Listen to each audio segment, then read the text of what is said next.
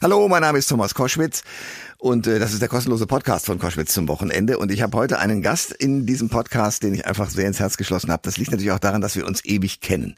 94 durfte ich bei RTL die Nachtshow machen äh, und die haben ein paar Jahre früher angefangen mit RTL Samstagnacht. Das war doch Kult damals. Und äh, Wiegald Boning und er zusammen mit äh, zwei Stühle eine Meinung waren erfolgreich. Die Doofen sogar als äh, LP in den Charts. Also die beiden haben einiges gerissen, aber natürlich ist Olli Dietrich alleine unterwegs als Ditsche. Geht auf Tour, ist äh, in Deutschland in verschiedenen Locations zu sehen, ganz spannend. Und ich habe ihn ein bisschen ausgefragt darüber, wie er eigentlich A in diesem Beruf, B äh, zu der Figur Ditsche und C zu der Idee gekommen ist, seinen ursprünglichen Beruf, den er mal gelernt hat, aufzugeben, um auf die Bühnen zu gehen. Das Gespräch folgt hier. Der Thomas Koschwitz Podcast. Ähm, ihr hört äh, Koschwitz zum Wochenende und ich freue mich wahnsinnig, einen tatsächlich schon, ich würde ihn fast in den Status des Freundes erheben wollen, weil wir uns so lange oh. kennen. Olli Dietrich ist bei uns. Schönen guten Tag und herzlich willkommen. Thomas, genauso hätte ich es, ich hätte es nicht schöner anmoderieren können, wenn du mein Gast jetzt gewesen wärst. So. Tatsächlich ist es so, wir kennen uns aus einer Zeit, als das alles hier noch Weideland war. Ja. Ähm, äh, und äh, du noch bei RTL und die Late Night gemacht hast und wir, Wiegald und ich, noch als Mitglieder von RTL Samstagnacht auf eine, auf eine wirklich waghalsige Reise in die USA geschickt genau. zur w WM 1994. Ja. Und da war ich schon der Ditchmeister, ja. der angeblich zumindest viel von Fussi versteht und äh, Wiegald als Interviewer ihn als Experten vor Ort hatte. Und das war eine un, ein unfassbares Himmelfahrtskommando, weil wir hatten eigentlich gar nichts. Wir hatten keine Eintrittskarten, wir hatten eigentlich auch keine richtigen Akkreditierungen für irgendwas und haben uns dann irgendwie in einem Mini-Team durch die, durch die Gegend geschlagen, wo die deutsche Mannschaft irgendwie war und haben versucht, lustige Beiträge zu machen, weiß ich noch. Ja, und die waren lustig, weil das ja, war, ich, wir haben ja. die jeden Abend ausgestrahlt und hatten unseren Spaß. Äh, mal ehrlich, wenn du jetzt so an Samstagnacht denkst, was ja wirklich Kult war und wenn du heute die Wiederholungen zum Teil siehst, man, man kann die ja sehen, sowohl bei YouTube YouTube als auch teilweise werden sie im Fernsehen ausgestrahlt. Ähm, trauerst du dieser Zeit ein bisschen hinterher? Nee, ich traue eigentlich nichts hinterher im Sinne von, ach Gott, das war schön und heute ist alles furchtbar. Weil ähm, ich sage immer nichts, was danach kam, also auch was vor RTL Samstagnacht war und nach irgendetwas anderem kam, äh, äh, war irgendwie zum Nachtrauern, weil alles hat aufeinander aufgebaut.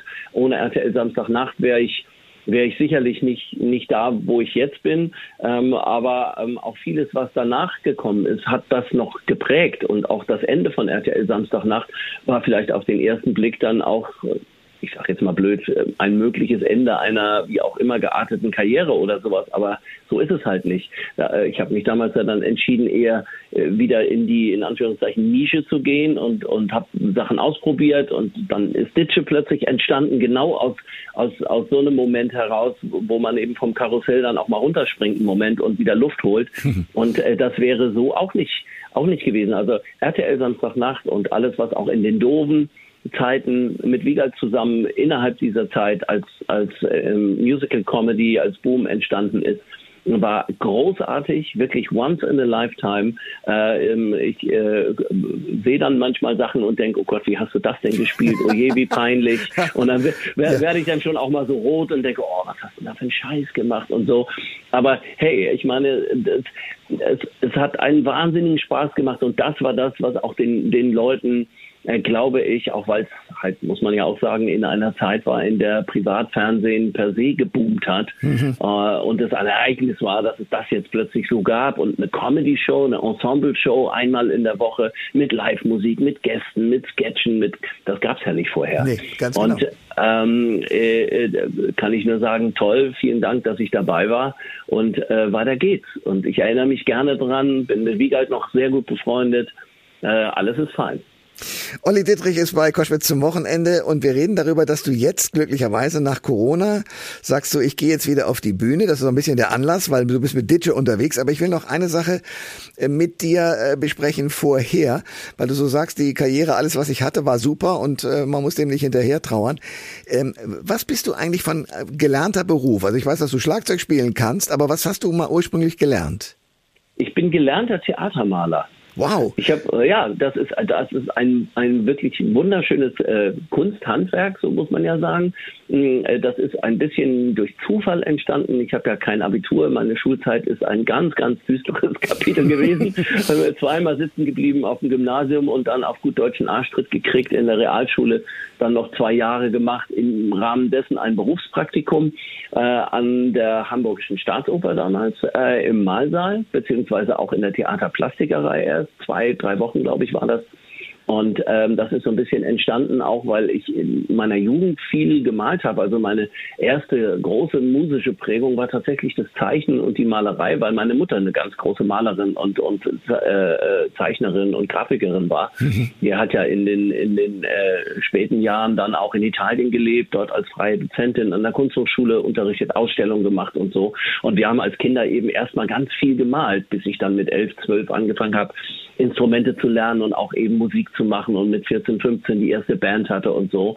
Mm, äh, aber das hat sich dann so aus der Schule ergeben und die haben mir nach dem Berufspraktikum von der Staatsoper eine Lehrstelle angeboten und dann habe ich eben eine Lehre gemacht, also richtig mit Examen dann später an der. Deutschen Oper in Berlin und so. Also das ist ein ganz toller Beruf. Also Theatermalerei ist ein super Beruf. Man, man ähm, muss es vielleicht kurz ein bisschen erklären. Das heißt mit anderen Worten, du bist dann derjenige, der sagt, okay, ich kann A, eine Bühne gestalten. Im Zweifel könnte ich irgendwie, wenn da ein, ein Klassiker hängen muss an der, an der Wand, weil er da eine Rolle spielt, du könntest den auch nachzeichnen und so weiter. Inzwischen nicht mehr. Also es ist ja wie mit sportlichen äh, Leistungen. Je länger sie zurückliegen, desto besser werden sie. ähm, ja. ja. So, ich kenne ja die Typen, die sagen, ja du, ich bin die 100 Meter auch in 11,3 gelaufen ja. und so. Als 14-Jähriger, wo ja. du dann sagst, ja okay, das klar, hm. sicher. Ja, ähm, äh, aber ähm, ich müsste, müsste wirklich wieder anfangen und ich müsste üben tatsächlich. Aber ähm, sagen wir mal, das Talent, würde ich sagen, ich mache natürlich viele Zeichnungen noch, auch in meinen Ideenbüchern, die es also, ich weiß nicht, hundertfach gibt, äh, die ich alle gesammelt habe seit den äh, frühen 80er Jahren, wo alles drinsteht, wow. an, an Songtexten, an, an Gedichten, kleine Zeichnungen, äh, die ganze RTL Samstag Nachtzeit, zwei Stühle, eine Meinung, die Stichworte, bis hin zu jeder Ditsche-Sendung, die es gegeben hat und alles Mögliche, was dazwischen noch war. Da sind schon auch, auch Ditsche-Zeichnungen im Übrigen drin. Wenn Ditsche Weltgeräte erfunden hat, eine Teppichheizung oder wie Ditsche eine Glühbirne ein- und ausdreht oder den Gummistiefel mit Kaffee drin, den Eduschu und was es da alles für ein Zeug gibt. Das zeichne ich auch alles, damit ich dann auch äh, sozusagen das so dokumentiert habe. Aber einen alten Meister kopieren, das habe ich gelernt tatsächlich. Ich habe auch noch ein großes Gemälde, ähm, das war ein, eine Lehr Lehrlingsaufgabe im zweiten Lehrjahr von Domenico Veneziano, einem Renaissance-Maler, ein, ein Originalgemälde, was glaube ich im Louvre oder so hängt, äh, das zu vergrößern. Das ist ja im Grunde die Theatermalerarbeit. Also die Bühnenbildner denken sich die Bühnenbilder aus und fertigen die an, maßstabsgetreu mit, mit allen möglichen Maßen und Zeichnungen, dass das für die jeweilige Bühne auch umsetzbar ist. Und das, was gemalt werden muss, das kriegen die Theatermaler in die Hand und die müssen das dann sozusagen vergrößern und, und für die Bühne dann entsprechend anfertigen. Und äh, das ist eine tolle Arbeit. Du stehst halt auf deinen riesen Leinwänden mit deinen Spezialpinseln und, und malst. Ne? Also so ein Bild habe ich noch. Das habe ich also gerettet. Das hängt bei mir 1,50 mal 80 oder so ist das ein Mädchenbildnis, ein Renaissance-Gemälde. Aber könnte ich heute nicht mehr. Olli Dittrich ist mein Gast bei Koschwitz zum Wochenende. Spannender Mann. Wie gesagt, wir kennen uns lange und ich freue mich sehr, dass wir heute reden. Du bist mit Ditsche wieder unterwegs und ich weiß nur, dass das irgendwie entstanden ist. Zehn Minuten hast du auf der Bühne gestanden und diese Figur mal vorgestellt. Und daraus ist dann also eine Serie und da ja auch im Fernsehen geworden und du hast da ganz viel gemacht. Äh, wie ist das eigentlich mit diesen zehn Minuten entstanden? Das war ähm, Anfang der 90er Jahre, ähm, 91 würde ich jetzt mal sagen. Ähm, Thomas Hermanns ist seinerzeit äh, mit anderen Projekten noch beschäftigt gewesen. Er hat, glaube ich, auch so Karaoke-Shows gemacht unter dem Künstlernamen Tommy Garden, meine ich mich zu erinnern. Und ja. hatte dann die Idee, und das war wahrscheinlich immer schon sein Traum, im Grunde so eine Art Stand-up-Club zu haben, so wie es das in Amerika natürlich seit Jahrzehnten gab und gibt.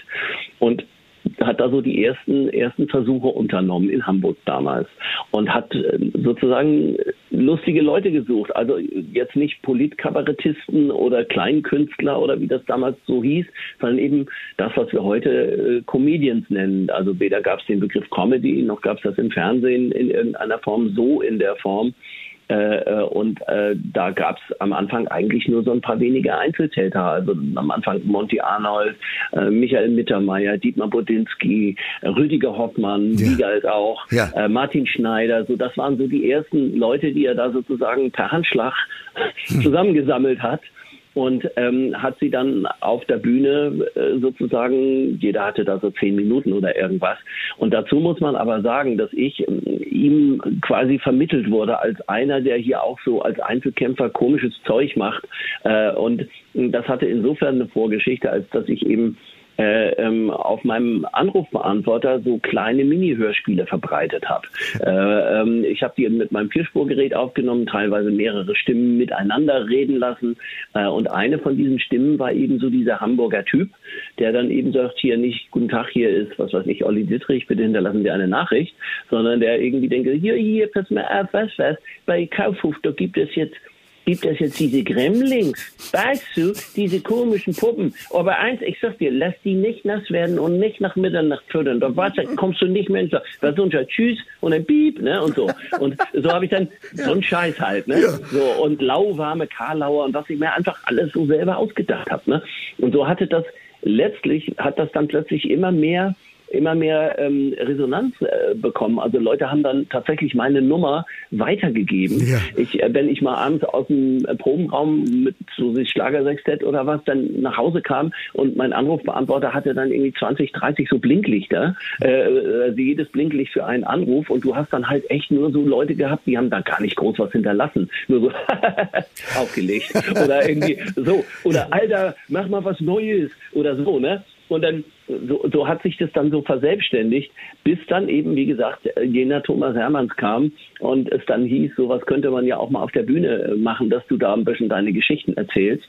Und dann habe ich meinen WG-Kumpel und Mitmusiker Carsten Peters, mit dem ich zusammen gewohnt habe, gefragt, wem denn dieser komische Bademantel gehört, der bei ihm im Schrank hängt. Das war nämlich einer von seinem Papa.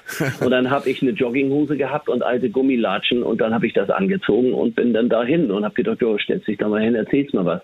Und dann hatte ich aber, weißt du, ganz geil. Ich weiß nicht, wie viel Zeit wir haben, aber es war tatsächlich so, dass ich ähm, äh, natürlich erstmal gar nicht, hatte überhaupt keinen Plan. Wie, wie, wie, es gab ja nichts Stand-up-Comedy, mhm. überhaupt keine Referenz, was man da so macht oder so. Und ich hatte mir dann so meine Pointen im weitesten Sinne damit ich die denn jetzt nicht vergesse und so, hatte ich dann ganz schlau gedacht, den lasse ich so daherkommen wie einer, der gerade Leergut wegbringt. Und habe so eine Aldi-Tüte genommen, habe da unten ganz viele leere Bierflaschen reingetan. Und zwar, damit die Tüte steht ja. und nicht zusammenfällt ja. und oben offen ist. Und habe mir mit einem Edding innen so Pointen reingeschrieben, damit ich immer mal einen Spickzettel so quasi habe. Ja. Und das ist, die, das ist überhaupt der Grund, warum Ditch eine Tüte dabei hat mit Bierflaschen. ist das cool. Aber du, heute natürlich zweieinhalb Stunden Programm. Die Tüte ist dabei, der Original-Bademantel ist dabei, aber es sind, es sind ganz viele Geschichten und natürlich nichts mehr mit Spickzettel. Also ich habe wirklich zweieinhalb Stunden äh, erzähle ich und, und es meandert wirklich von Hölzchen auf Stöckchen und es sind wahnsinnig lustige Themen äh, und die Leute saugen das auf wie ein Schwamm, dass man jetzt mal loslassen kann und dass man auch über die Tücken des Alltags, über FFP2-Masken, die nicht halten, über Brillen, die beschlagen, über Lauterbach, über keine Ahnung. Ja. Es gibt so viel Zeug, was man erzählen kann. Äh, äh, und äh, ganz zum Schluss gibt's noch einen Exkurs über, was weiß ich, meine hessische Oma und über Fußball und ich weiß nicht was. Es ist alles irgendwie da und die lieben das so sehr, dass, dass so jemand wie Ditsche kommt und mit ihnen mal drüber redet. Ja, du hast Ingo, Kröti, äh, äh, den Kargas dabei, Giovanni, Kim Jong-un, äh, Putin. Nee, nee, nee, nee. Die, die, das ist aus dem alten Pressetext aus, okay. aus äh, der Tournee 2019. Das machst du nicht ähm, mehr. Nee, nee, nee, nee, nee. Also alleine schon, gut, jetzt äh, tatsächlich äh, kann man das auch nochmal so klar sagen. Also für mich war das vorher auch eine Überlegung, ob ich, das hört sich jetzt vielleicht blöd an, aber mancher mag es verstehen, ob, ob ich mich da schämen muss, dass ich mich auf die Bühne stelle und äh, äh zweieinhalb Stunden oder zwei Stunden Spaß mache. hm. ähm, weil mich bedrückt das wie jeden anderen auch, was zurzeit sich abspielt. Äh, und das ist ja auch irgendwie, ist ja kein Ende abzusehen. Es ist eine humanitäre Katastrophe, die einem wirklich Angst macht und ich auch überfordert bin, überhaupt selber damit wirklich so im Alltag umzugehen, äh, wie ich mich damit fühle und wie man das erträgt.